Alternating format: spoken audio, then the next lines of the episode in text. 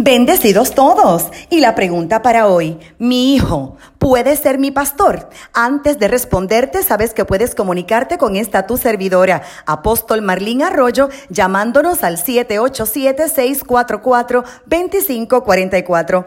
Esta es una pregunta muy interesante porque regularmente se habla de los hijos de los pastores, pero casi nunca se habla de los padres pastoreados por sus hijos.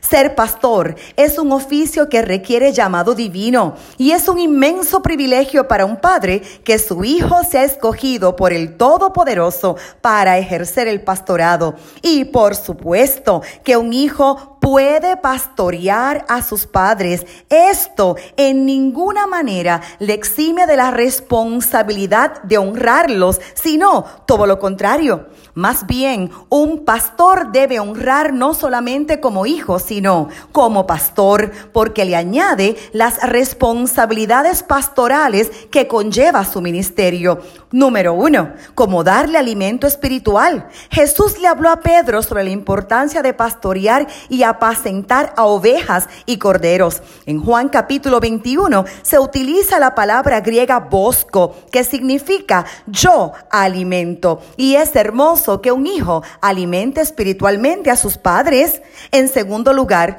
cita la primera carta de Pedro capítulo 5 versículo 2, apacentad la grey de Dios que está entre vosotros, velando por él, no por obligación, sino voluntariamente como quiere Dios, no por la avaricia al dinero, sino con sincero deseo. Que un hijo pastoree, que cuide a sus padres de esta manera, es hermoso. En tercer lugar, el pastor da ánimo, el pastor consuela. Cita la primera carta a los tesalonicenses capítulo 5 verso 14 que hay que amonestar a los ociosos, alentar a los desanimados, sostener a los débiles y ser pacientes.